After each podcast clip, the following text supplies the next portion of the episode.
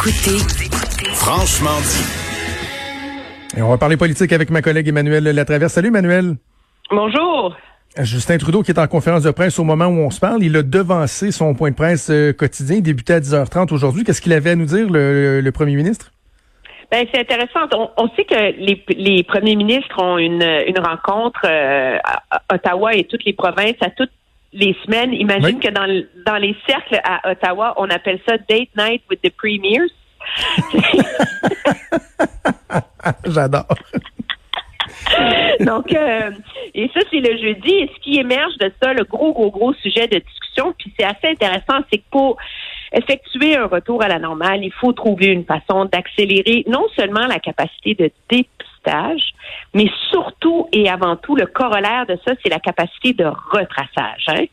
Et ça, ce qui veut dire que pour chaque cas positif qu'on trouve, il faut être capable, maintenant de 24 à 48 heures, de retracer tous les contacts de cette personne-là depuis les 10 ou 14 derniers jours.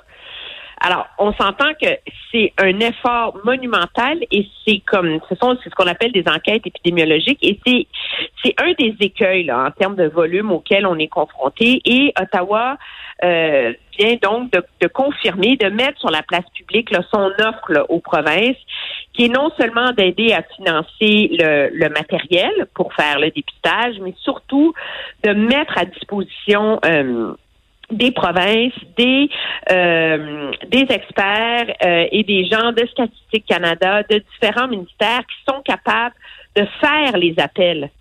Euh, et donc de faire jusqu'à 3600 appels 7 jours sur 7 et de faire jusqu'à il y a 1700 intervieweurs qui sont disponibles pour faire 20 000 appels par jour au total pour aider à augmenter la, la cadence.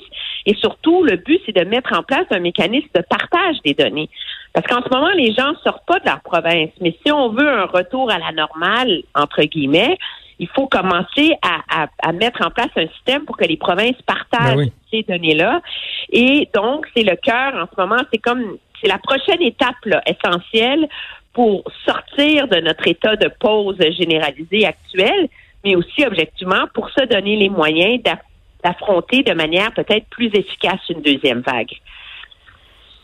Euh, dans un autre ordre d'idée, euh, Emmanuel, le dossier d'Air Canada, là, ça commence à être une épine au pied du, premier Trudeau et ça le caractérise un peu. Hein. Il y a des décisions qui sont plus faciles que d'autres à prendre, d'être généreux, de mettre sur pied des programmes, euh, de, de, de, de, donner des milliards. Ça, c'est plus facile que de trancher dans des dossiers qui sont beaucoup plus sensibles, beaucoup plus litigieux. Et là, cette question-là de l'aide d'Air, euh, de l'aide qu'on pourrait accorder à Air Canada en fonction d'un remboursement des, des billets d'avion, les gens qui ont obtenu des crédits et qui exigent d'avoir des remboursements. Euh, c'est difficile d'avoir l'heure juste du côté du premier ministre sur ses intentions dans ce dossier-là. En fait, on se demande si lui-même le sait ce qu'il va faire. Ben, c'est pas très clair qu'Ottawa sait ce qu'il va faire pour une raison très simple, c'est qu'Ottawa cherche à trouver un équilibre entre assurer aux compagnies aériennes les moyens de survivre à cette crise et être juste et équitable envers les Canadiens. La réalité, c'est que les Canadiens la raison pour laquelle ça satisfait pas l'idée d'avoir un crédit, c'est que c'est maintenant que les gens ont besoin de liquidité. Et donc, le 1000, le 1000, 2000 dollars qui dort dans les coffres d'Air Canada, les gens en ont besoin maintenant. En même temps, le calcul d'Air Canada, c'est de dire que ça va prendre trois ans avant de pouvoir revenir à la normale d'avant la crise. Et donc, euh, le 6 milliards de liquidité, il faut qu'il dure pour une très, très, très longue période si on veut passer au travers. Et il y a d'autres compagnies aériennes au Canada qui sont dans des ben situations beaucoup plus précaires qu'Air Canada. Alors, c'est vraiment un, casse-tête euh, pour euh, pour le gouvernement en ce moment qui achète du temps en évitant de se mouiller et en préférant dire qu'on cherche un juste équilibre. Absolument.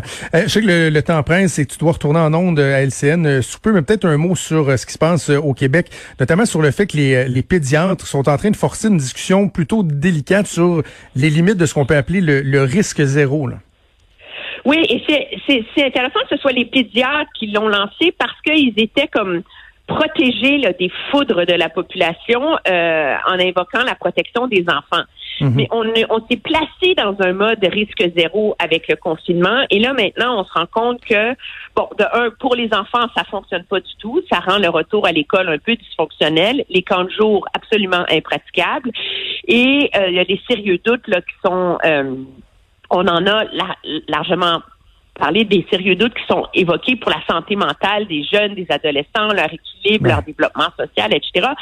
Mais objectivement, moi, je pense que de plus en plus, cette logique-là qu'il faut revoir, adapter les consignes de la santé publique à une réalité fonctionnelle, ce discours-là va migrer maintenant, je pense, vers les enjeux euh, économiques et sociaux.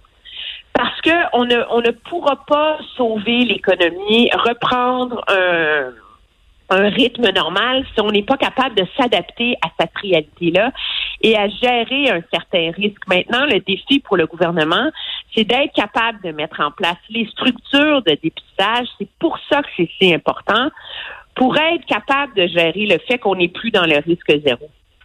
Et pour pouvoir gérer un, un, risque qui vient avec un retour à une forme de normalité, la distanciation, le masque, etc., il faut que le gouvernement soit capable de répondre. Et en ce moment, c'est ça qui manque.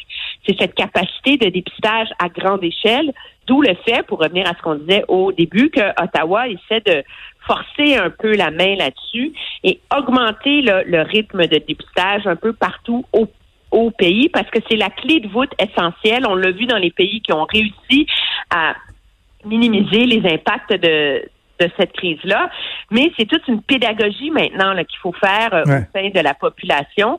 Puis moi, je trouve ça magnifique que c'est grâce euh, un peu aux, euh, aux, aux pédiatres qu'on est en train très timidement d'avoir cette discussion-là plus largement dans la société. Absolument. Puis, mais on, le voit dans le discours de la, santé publique qu'à un moment donné, bon, euh, cette prise de conscience que le risque zéro n'existe pas et que de, il arrive un moment où tu n'as pas le choix d'agir, de déconfiner parce que de toute façon, les gens vont commencer euh, à décrocher en même temps. On, se questionne sur le fait ou on peut être préoccupé du fait que le premier ministre dit ben, en ce moment, on n'est pas prêt pour une deuxième vague. Au moment où on est vraiment en train d'ouvrir les vannes, euh, on nous confirme qu'on n'est pas prêt pour une deuxième vague. Bref, euh, hâte de voir comment ça va se, se dérouler, notamment la semaine prochaine avec le, déconfinement euh, graduel de la ville de Montréal. Emmanuel, je te souhaite un excellent week-end et on se reparle au ben, début de la semaine. Merci, salut.